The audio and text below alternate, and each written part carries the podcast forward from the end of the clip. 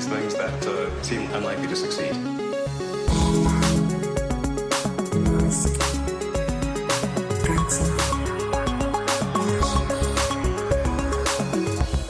Bueno, bueno, bueno, bueno. Bienvenidos a un nuevo episodio de Elon, episodio 114 ya. Madre mía. ¿Qué tal estás, Matías? Los que vienen, los que vienen. Bien, por suerte estoy totalmente liberado de casos de abuso sexual y también de compras de Twitter. No me ofrecía comprar ninguna red social. En fin, oye, que tenemos que hacer un poco de seguimiento porque el anterior episodio, yo no sé si iban por ti o iban por mí, pero hemos recibido acusaciones varias. Eh, la primera de machistas, yo creo que esto va por ti, creo. O sea, no porque yo sea inmune a los efectos del heteropatriarcado, no, mm. pero creo que eh, era en plan que, que, tú no veías a Elon Musk siendo tan tímido y tan no sé qué, acosando a alguien. ¿Puede ser eso? Claro, Elon Musk, eh, figura arquetípica de síndrome de Asperger, una persona socialmente eh, awkward, como dicen en inglés, ¿no? Con eh, un, su propio servicio de masajes acosando de esa forma tan canallita a una zafata de vuelo, pues no sé, no, te, no es la primera imagen que te viene a la cabeza, pero claro, ahora me estás haciendo repetir eh, estoy metiendo en una trampa. me has hecho repetir la frase por la que eh, me acusan de machista. Eh, puede, que, a ver, al final, señores, nací en los 80. Puede que, puede que venga ya con una mochila, un sesgo importante, ¿no? A ver, sí es cierto que aquí, bueno, y es que también nos han acusado del, del otro, ¿no? Es decir, que nos hemos pasado la, presunción de inocencia por el forro. Y joder, la presunción de inocencia, eh, efectivamente, todos a tope con, ese tema, eh, como elemento legal, pero como elemento legal. Es decir, eso es un tema jurídico, no es un tema de la sociedad, ¿no? La, sociedad podemos tener más o menos nuestros prejuicios. Y si es cierto que lo que hemos dicho, a mí, por ejemplo, las palabras de, de Wayne Sotwell me parecen sinceras, defendiendo a Elon, eh, pero no pagas 250 mil dólares si no ha ocurrido nada, hmm. realmente. Eso eh, también hay que decir que eh, no ha vuelto a salir, mm, pues ni siquiera estos documentos que supuestamente demostraban sí. el acuerdo, no ha salido nada en Insider. No, a ver si alguien, yo creo que es lo que te decía en el anterior episodio, yo creo que esto se ha abierto la veda y ha dado alguna pista para que otros periodistas investiguen y encuentren algo más de, de, información al respecto. Pero bueno, más cositas, hablábamos del Tesla AI Day, el Día de la Inteligencia Artificial para agosto y decía Elon que lo ha retrasado al 30 de septiembre, ¿no? Al 30 de septiembre y una vez más con el robot, el Optimus de protagonista, porque supuestamente lo están retrasando al 30 de septiembre porque quizá para entonces ya tengan, según Elon, un prototipo funcional del robot. Bueno, bueno, bueno. Vamos a ver. Vamos a ver porque no sé, no sé. A ver, yo qué sé, pues el 30 de septiembre. Yo, sinceramente, aquí Cero expectativas. ¿Que aparece un señor disfrazado otra vez? Perfecto. ¿Que aparece un robot que más o menos se mueve un poco, te lleva una Coca-Cola? Perfecto. Oye, ahí estaremos. Pero vamos, que la gente no se piense que esto es una cosa que vas a poder ir a tesla.com barra Optimus, darle a comprar y te llega a tu casa.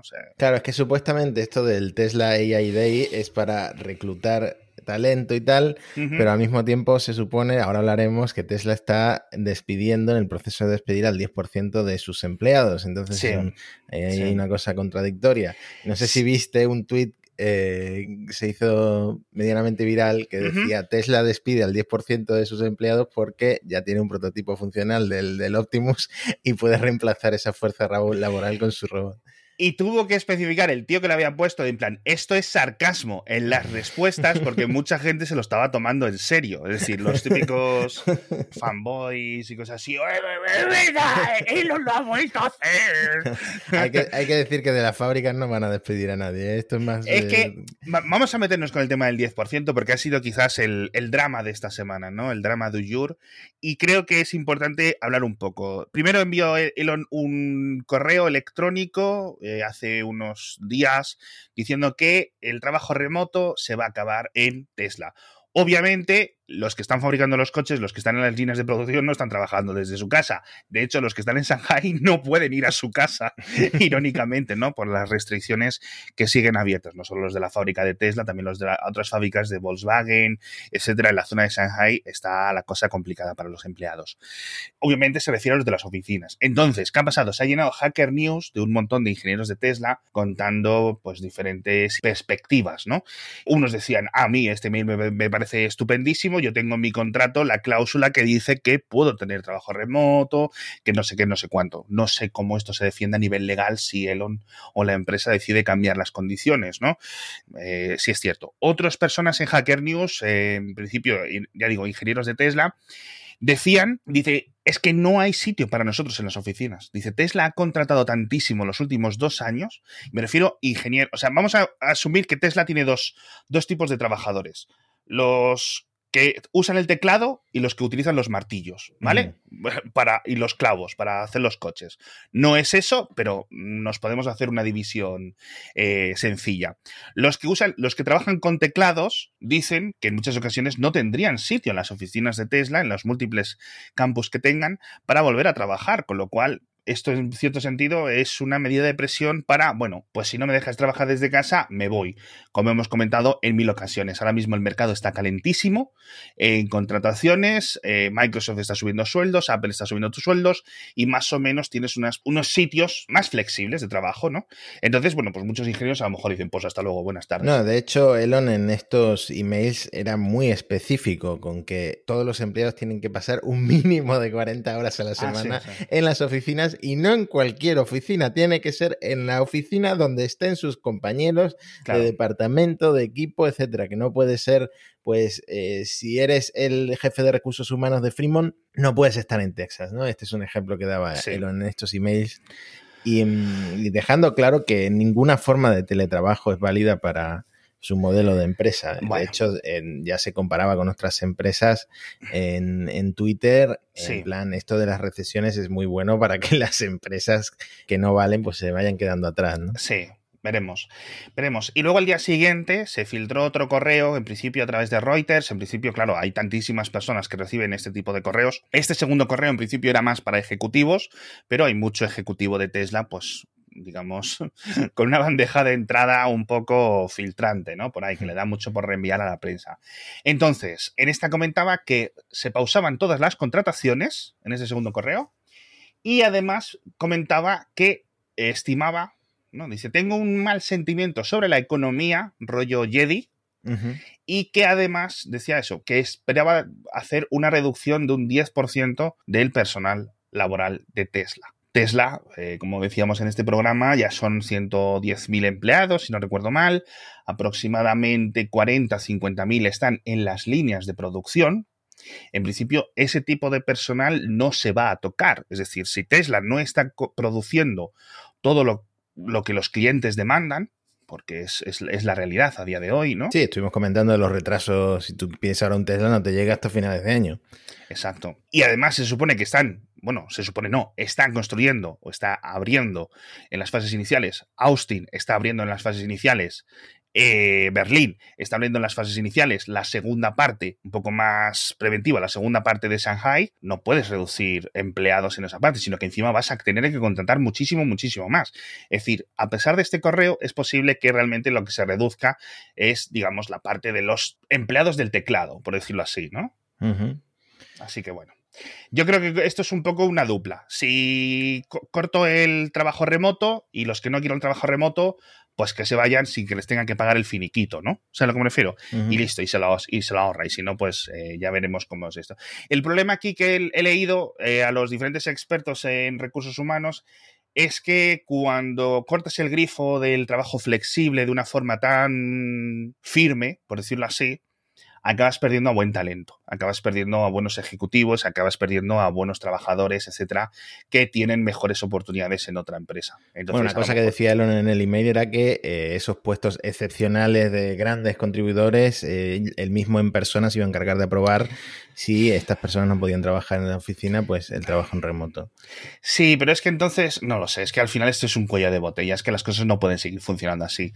No puede seguir funcionando todo él, la comunicación a través de él, todas estas decisiones a través de él, porque o no las va a entender o no les va a poder prestar atención que realmente necesita. Es decir, él no puede estar capitaneando el trabajo del día a día de 50.000 paisanos. Tío. Claro, aquí lo que dijo mucha gente es, a ver, lo que está intentando claramente Elon es que la gente, en lugar de tener que despedirlos, renuncie.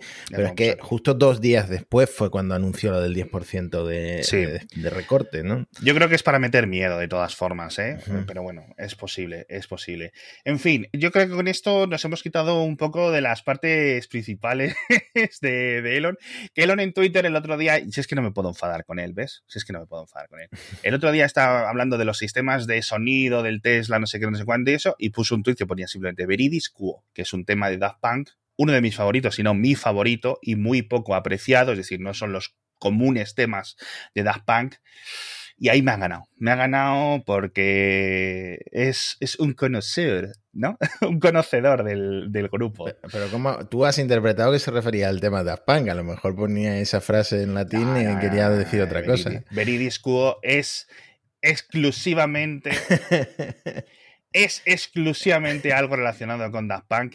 Y además creo que el videoclip era uno de estos videoclips de anime, de cuando hicieron la película. Ese largometraje mm. que hizo Daft Punk, que era como toda una película con la banda sonora como disco o el disco como banda sonora, etcétera. Y la verdad es que quedaba espectacular, que fue un, experimento artístico increíble. Yo creo que fue a finales de los 90 o así. Así que vamos, segurísimamente eh, era eso. Se metió otra vez en problemas en Twitter un poco después. estuvo discutiendo con la gente de Atlassian, que es una de las compañías que más digamos, eh, están apostando por el trabajo remoto. Al final es una empresa australiana, es una empresa grande. Creo que Atlassian, bueno, no es tan grande como Tesla, pero Atlassian 20.000 empleados sí que tiene la verdad. Y es muy relevante en un montón de industrias. Al final es infraestructura de un montón de empresas. Y claro, aquí, bueno, pues le decía a uno de los fundadores de Atlassian, le decía, esto es una doctrina de los años 50, ¿no? y sí es cierto que podemos entrar en esta discusión todo lo que queramos. Al final no vamos a salir de aquí porque no, no, tiene, no tiene solución. Yo sí creo que un mínimo de flexibilidad, ¿sabes? Es decir, sí que, sí que es, beneficio para todo, para empresas, para ah, empleados, etcétera, ¿no? Pero bueno, no me meto, no me meto porque como no soy jefe, pues no puedo sacar más. Que de hecho, Elon contestó al de Atlassian, le dijo... ¿Qué le dijo? Le dijo, estos tweets ilustran por qué las recesiones tienen una función de limpieza financiera, que es lo que decía yo antes. Ah, sí, eso es verdad que las empresas débiles tienen que ser en estos ciclos económicos sustituidas por las más fuertes. En este caso supongo que se refiere a Tesla. Bueno, también decía Elon en el email, a ver si yo estuve durmiendo en la fábrica y gracias a eso no... bueno, sí, es que eso está muy... Yo creo que esto, ese mito de Elon se lo está creyendo él a sí mismo, ¿no? Que al final es un problema muy grave con las narrativas, que cuando no son totalmente verídicas o certeras, si te las crees, tienes... hay un problema. Estoy mirando ahora mientras me comentabas tú Ahora se recupera un poco de la acción de Tesla, pero la acción de Tesla y la acción de Atlassian están cayendo lo mismo este año. O sea que bueno, de momento en ese cuarenta y tantos por ciento están las dos ahí a la par. Tenemos que hablar de SpaceX, tío. Por favor, vamos a salir un poco de Twitter, aunque luego quizás volvamos, porque has visto que ha hablado por fin de Starlink 2.0, ¿no? Sí, ha dado detalles. No teníamos detalles. Él siempre había dicho que Starlink 2.0 iba a ser necesaria la Starship para lanzarlos, mm. porque el Falcon 9 no tenía capacidad para lanzarlos y eh, realmente, si los detalles que ha dado son ciertos, tiene razón, porque es que los satélites Starlink 2.0 van a ser cinco veces más, van a tener cinco veces más masa que los eh, Starlink 1 en concreto 1250 kilos frente a los 250, una cosa así que pesa que pesan los Starlink actuales. Entonces, aparte de que tienen 7 metros de ancho, no caben directamente en la cofia del Falcon 9, necesitan la Starship, que ya sabemos que tiene una capacidad mucho mayor, para lanzarlos. Y bueno, la Starship por ahora pues está un poco parada, de hecho la FAA ha vuelto a retrasar la aprobación de, los lanzamientos porque sigue consultando con otras ramas gubernamentales, sigue revisando esos 18.000 comentarios que dejaron los fans de SpaceX. Pero claro, ya nos pinta Elon un futuro en el que la Starship, este vehículo que todavía no ha hecho un vuelo orbital, va a ser necesaria para la nueva constelación de, Starlink y nos pinta un futuro en el que Starlink va a tener mucha, mucho mayor ancho de banda, porque van a ser al final satélites mucho más eficientes. Sí, has visto que se publicó un pequeño vídeo de una presentación interna de SpaceX en la que se podía ver en no sé qué segundo, más o menos a mitad del vídeo, que a mí me sorprendió, eh, podíamos ver un prototipo, o sea, es como un renderizado de una Starship, digamos, escupiendo los Starlink nuevos. Y la verdad es que, o sea, imagínate una Starship que es una máquina de caramelos pez, pues así saldrían. Es decir, saldrían por un lateral, pum, pum, pum, pum, ¿no? Como si los vomitara. Y es curioso porque es lo que dices tú, es que son muy grandes para el Falcon 9. Bueno, para las cocias realmente del Falcon 9, Falcon Heavy, para lo que sea. Es decir, donde cabía un coche. Sí donde cupo un coche entero, un Tesla, pues no cabrían todos estos satélites. Entonces, obviamente, pues hay que tirar de Starlink. Hmm, también una cuestión de. Es una cuestión también de cadencia. Si el Falcon 9 está despegando a lo mejor cada semana, cada semana y media, pues la Starship puede despegar cada pocas horas. Es completamente reutilizable, vuelve a aterrizar. Eh, los brazos estos de Mecacila lo ponen encima de una de una de estas torres de Super Heavy y vuelve a despegar. De hecho, es un ciclo de pocas horas, que es lo que la ambición de, de, Starbase y de, y de Elon con la Starship, ¿no? Veremos, ya verdad que estos son cosas, a ver, siempre Elon hace lo de las promesas estas vacías y un montón de cosas, pero la verdad que con Starlink pues estamos sorprendidísimos porque es, creo que es casi lo contrario, ¿no? Va a un ritmo mucho más rápido de lo que nos esperábamos. Hace de poco daban la cifra de 400.000 abonados, que estábamos comentando la cifra de 250.000 hace apenas cuatro meses, tres meses, con lo cual ya están casi cerca del medio millón. Eso es una locura, ¿eh? De, tanto de gente como de ingresos, porque toda esa gente pagando 100 euritos o 100 dólares al mes es un montón de dinerito, ¿eh? Sí. Así que bueno, por cierto, ¿viste el artículo? No sé si calificarlo de artículo científico, sí, como un artículo político de think tank, de lobby de presión que se publicó en China por un, un, señor, espérate que lo tengo aquí, un académico chino del Instituto de Comunicaciones y Seguimiento de Pekín. No me he quedado con el nombre, la verdad, lo siento, lo, no, lo, no lo he apuntado y publicaba, o digamos, escribió detallando cómo Starlink amenaza a la seguridad de China. Y pone en alguna de las partes del, artículo, dice, se necesitan planes para destruir los miles de satélites según pasen por encima del cielo o del espacio chino, porque además estos satélites dan mucha capacidad de operación al enemigo. Es decir, en caso de una hipotética invasión extranjera, vamos a suponer estadounidense o lo que sea, ¿no? Una guerra de Taiwán o alguna locura de estas, o una nueva invasión japonesa, quién sabe, ¿no? Lo que nos traerá el futuro, pues si están los satélites de Starlink operativos, pues les pueden hacer como están haciendo en Ucrania, es decir, dar una ventaja completamente brutal al, al enemigo que ya hemos visto que son mucho más difíciles de mm, bloquear las señales, ¿no? Claro, es que hasta ahora no había una constelación tan grande de satélites como la de Starlink. Y bueno, eh, van a empezar a venir más, también de Estados Unidos, como Kuiper, etcétera, pero eh, obviamente Elon no sería el primer trato que hace con el ejército, con el Pentágono, de repente eh, orientar los Starlink para otro tipo de propósitos. Me parece normal que en China vean con preocupación que de repente haya 2.500 satélites y que pueda llegar a haber 12.000 o incluso 30.000 como esos que tenían eh, licitados. Imagínate, imagínate que eso de repente, el propósito de dar Internet pues eh, se aprovecha para, otras cosas, ¿no? Sobre todo como está el mundo ahora mismo. Sí, la verdad es que es muy complicado, porque siempre está la opción y siempre estamos, y lo hemos comentado aquí en el podcast muchísimas veces, estos pasos, este, digamos, esta, este doble pie que, que, tiene Elon entre China y el mundo fuera de China, por decirlo de alguna forma, ¿no? Que siempre tiene, ay, que si China te va a presionar con Tesla, que si China te va a presionar con no sé qué.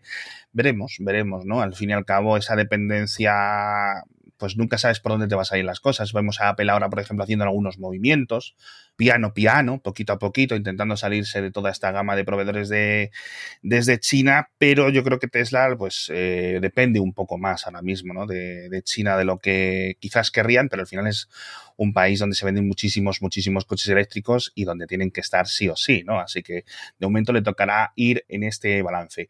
Y por cierto, lo que sea también, hablando un poco del futuro de, de, de, SpaceX, hablando del pasado, que yo no sabía que había pasado tanto tiempo, 10 años desde la primera la primera Dragon realmente, ¿no? Sí, la primera Dragon de carga que se acopló, que llevó carga a la Estación Espacial Internacional el 22 de mayo hace 10 años, fue en 2012. Fue el tercer vuelo del Falcon 9. En los vuelos anteriores también habían tenido que ver con eh, pruebas con la Dragon. Fue una versión distinta a la que está volando ahora de la Dragon, una versión mucho más avanzada, la Dragon 2, la que está llevando carga a la Estación Espacial Internacional y la que está llevando astronautas también. Pero bueno, lo que no tengo aquí es el dato de cuántas veces ha volado ya la Dragon de carga a la Estación Espacial Internacional. Sé decirte que la de pasajeros, la de tripulación, ha volado cinco y le acaban de contratar otros cinco vuelos más. Yo creo que va a haber una diferencia importante entre las veces que vuele la Crew Dragon hasta que se retire la Estación Espacial Internacional eh, respecto a la de Boeing, que acaba de hacer su misión de prueba sin tripulación. Así que nada, un éxito. Mm, también es cierto que gracias a toda la financiación que ha tenido SpaceX de la NASA, es que SpaceX es lo que es ahora mismo, gracias a todas estas encargos de la NASA para vuelos comerciales en la Estación Espacial Internacional. Y bueno, fue, fue uno de los grandes hitos hace 10 años de una empresa que apenas tenía 10 años y el Falcon 9 apenas empezaba a volar, ya era su tercer vuelo solamente. Es que es eso, es como otra época completamente distinta, ¿verdad? Sí, claro, porque ni siquiera aterrizaban, fue a partir del vuelo 20 eh, que empezaron a aterrizar y ahora estamos totalmente acostumbrados a que junto con cada lanzamiento del Falcon 9 de repente aterriza ahí en medio del mar o, sí. Eh, hablando de esta, eh, digamos, de este, mm, no sé decirlo, de esa rutina de lo extraordinario que se ha convertido en los lanzamientos del Falcon 9, había un tuitero de estos que siguen los, los barcos y que están todo el rato poniendo imágenes de SpaceX, de cuando aterrizan, de no sé qué. Decía, dice, perdonad que esté un poco ausente, dice, pero es que, de verdad, dice, con tantos lanzamientos que se le hacía imposible mantenerse al día, porque era una persona que lo hacía a mano, es decir, que tenía que hacer su investigación, conseguir las fuentes, conseguir todos los datos para ponerlo en Twitter, y eso que, no da dinero, quiere decir, ganas unos retweets y ya está, ¿sabes a lo que me hmm. refiero? Pero bueno. Sí, no, es una locura. Y bueno, también es gracias a, Starlink. Básicamente, la mayoría de los lanzamientos que está viendo de SpaceX son, son de Starlink. Pero bueno, ellos se lo quisan, ellos se lo comen, es un modelo de negocio pues a partir de ahora. Sí, totalmente. En fin, tenemos que hablar otra vez una cosita de Tesla que se me ha pasado porque me parece muy interesante comentarlo. Luego ya si quieres acabamos otra vez un poco con más chanzas y más risas. Una de las cosas buenas que tiene Tesla con respecto al resto de coches eléctricos es que las, estimaciones de, gasto de batería, de consumo eléctrico, etcétera, son muy exactas, al menos mucho más exactas de lo que te pueden dar otros fabricantes, ¿no? Y esto es una de las grandes ventajas que ha tenido Tesla desde siempre. Es decir, si te dice que te va a quedar un 20% de batería batería cuando llegues a este supercargador y hay allí tres plazas libres, toda esta información, todo este conocimiento, la verdad es que lo medía y lo estimaba muy bien y sigue haciéndolo, ¿no? Es cierto que el resto de empresas están mejorando al respecto, pero en Tesla es una de las cosas que han llevado de una forma muy rigurosa. Y ahora dice Elon que esto va a mejorar incluso, dice, la navegación de Tesla tendrá ahora predicción de vientos cruzados, predicción también de vientos en contra, es decir, viento de cara contra el coche, ¿vale? La humedad, la temperatura, para calcular el porcentaje de batería cuando llegues al destino. Es decir, tú en tu propio sistema de mapeado de rutas del Tesla le pones eso y ahora, aparte de tener antes, pues eso, las subidas, las bajadas, las velocidades medias, etcétera, ¿no? El peso del coche, cómo lo tienes configurado, cuánta gente va, eh, va a calcular todo esto, con lo cual, pues, sobre todo para viajes invernales, yo creo que va a ser mucho más, mucho más exacto, tío. Claro, importantísimo para tener confianza en que vas a llegar, eh, por ejemplo, con un 5% de batería, pues va sobrado, pues eh, tienes la confianza en que el sistema te lo ha calculado bien. Hmm. Sí. Yo la verdad es que, ¿sabes qué pasa? Los que aún conducimos con gasolina, que estamos así un poco en el pleistoceno, estamos un poco, ¿cómo decirlo? Eh, mimados, porque hay gasolineras, siempre sabes realmente cada, pues, cada 10 metros, entre comillas, ¿no? Pero, pero una vez me pilló una vez que era un martes, 2 de la mañana, que estaba haciendo yo una ruta que estaba yéndome a mi pueblo y llegaba con muy poca gasolina, con muy poca, bueno, gasoil, mm. en mi caso, diésel. Y nada, me puse y resulta que ese día descubrí que las gasolineras por la noche cierran, al menos muchas. Y estuve, tuve que pasar por siete u ocho, que me las iba poniendo el móvil, aquí hay una gasolinera y tal, y todas cerradas a partir de las 11 de la noche, porque era un día entre semana, etcétera. A lo mejor si hubiera sido un sábado, pues hubiera alguien de guardia, etcétera. Pero ahí sí que lo pasé mal. Es decir, fue el único día, único día que he pasado yo, eh, no del que el coche me deje tirado, pero digo, bueno, ya, pues eh, dejo el coche en cualquier parte y me tengo que ir a por la, a por la lata. Bueno, a mí me pasó probando el Model 3 que volvimos de Burgos directamente al supercargador de Madrid, que por entonces solo había uno, y llegamos con, un 2% de batería, con algo así. Íbamos al final un poco giñados, pero el sistema lo había calculado bastante bien y, llegamos, y llegamos bien. La verdad es que están las cosas mucho mejores. Es decir, la gente que lleve con un Model S o con un coche eléctrico desde 2013, etcétera, esa gente sí ha pasado alguna penuria. Hoy en hmm. día un coche eléctrico, yo creo que no tienes ningún problema en el 99,9% de Sí, que además eh, es lo que siempre decimos. Esto es un caso que se pone siempre de relevancia, pero la gente viaja cuando está de vacaciones. Si no, normalmente tienen el coche en su casa cargando. Eh, aunque sea en un garaje comunitario, te puedes instalar tu, hmm. cargador de coche eléctrico. Es decir, no es, una, no es un problema el número de supercargadores que, que haya, excepto cuando te vas de viaje. O si trabajas viajando, claro. Sí, es que yo creo que siempre nos ponemos en lo peor, ¿no? En plan, ¿y por qué no puedo hacer 750 kilómetros como puedo hacer con mi Opel Corsa? No sé qué. Pero eso es un poco ya la discusión de siempre. Yo creo que es una conversación acabada, es una conversación vetusta, incluso para alguien que no tiene un coche eléctrico como yo, creo que es algo que, hmm. debería de quedar atrás eh, en el pasado. Y si no, siempre te puedes hacer viral, como se ha hecho mucha gente cargando un Tesla con un generador a gasolina, que eso siempre hay fotos y vídeos virales de generadores a gasolina cargando Tesla. Bueno, y estamos hablando de ahora de los coches eléctricos y tal. Déjame un segundo porque tenemos el patrocinador de esta semana que vuelven a ser la gente de Karcher, que ya nos patrocinó hace unos meses. Y es que ahora con el verano, una de las cosas que más gustito da es limpiar tu coche, sea eléctrico o no. Y con las hidrolimpiadoras de Karcher, pues son la mejor herramienta multiuso que te va a permitir limpiar no solo el coche, sino limpiar dentro, fuera de casa. Y además con una cosa que las hace fantásticas, que es con un 80% menos de agua comparado con la manguera tradicional. Es muy divertido, es, es hasta entretenido realmente limpiar con las hidrolimpiadoras de Karcher y ya sabes, no solo el coche, sino tu bici, el jardín, la terraza, la moto, etc. Y ahora, durante todo junio, te regalan hasta 200 euros en accesorios, la compras en karcher.es, una de estas hidrolimpiadoras, tanto el modelo K4 como el K5 como el K7. No necesitáis ningún cupón, no necesitáis nada, simplemente lo compráis y os van a regalar los accesorios. Ya sabéis, tenéis que por karcher.es o el enlace que os dejamos en las notas del episodio. En fin, por cierto, hablando de retweets gratuitos, ¿viste que se enzarzó con la gente de Hard Drive, eh, Elon, en Twitter? Bueno, bueno, es que eso fue buenísimo. Es que además acabó eh, recogiendo cable y borrando el tweet. Acabó escaldado. acabó escaldado. Es que Elon va de ajajaja, soy el billonario guay, ajaja, qué guay que soy, cómo me gusto, qué chisme tengo, ¿no? Y qué guay. Y cuando se mete con un medio, en este caso Hard Drive es un medio satérico, muy similar a El Mundo Today, muy similar a The Onion, muy similar a tantos y tantos otros, ¿no? El caso es que publicó un pantallazo de una noticia de Hard Drive y decían que había publicado varios en los últimos días, etcétera, pero no ponía enlace, de hecho no ponía ni el logo con lo cual parecía que era algo que había cogido por ahí.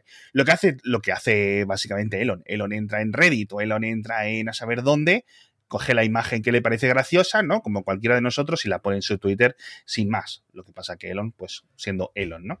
Y le responden los de Hard Drive en Twitter, que esto ya sé, esto es una telenovela buena. Dice, te doy un caballo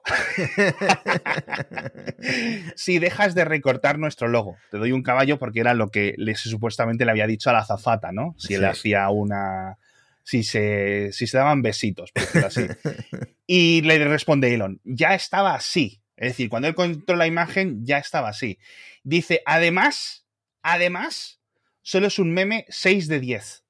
Es decir, un bien un suficiente raspado casi, ¿no?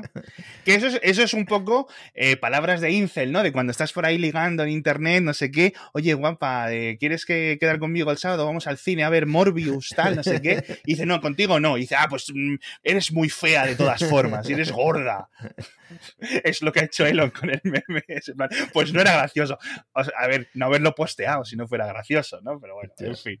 Eh, y le dice, los, de, los, de, dice, los de Hard Drive le dicen, ¿Qué piensas de este? Enlace a una noticia de un titular de Hard Drive que ponía Elon Musk admite que quiere ir a Marte porque no hay nadie que le odie allí.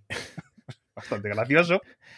Y le responde Elon. Dice, menos gracioso que el Saturday Night Live en un mal día. Mal, Elon, porque ya le has dado, le has dado se las has dejado en. Se las has dejado votando a, estos. Y le dice. Y, ah, perdón. Elon le dice: No eres gracioso porque sois woke. Joder. o sea, Elon ya está en todo. O sea, todo es, todo el que le ataca es woke, todo el que le ataca es del, del lobby trans y cosas así. Está, está, está, está desquiciadísimo, ¿no? Y le responden los de Hard Drive. Dice, hombre, tú eres un experto en días malos del Saturday Night Live. Y le ponen una foto del vestido de Wario. Es demoledor, demoledor, demoledor. No fue, un, no fue un, mal programa. Yo que soy muy fan del Saturday Night Live, no fue un muy mal programa. Hubo, ha habido programas peores en las últimas dos, tres temporadas. Pero sí es cierto que no fue una cosa de estas brutales, ¿no? Pero bueno. Y luego eso, como decías tú, borró el tuit original con la captura. Quién sabe, ¿no? En fin.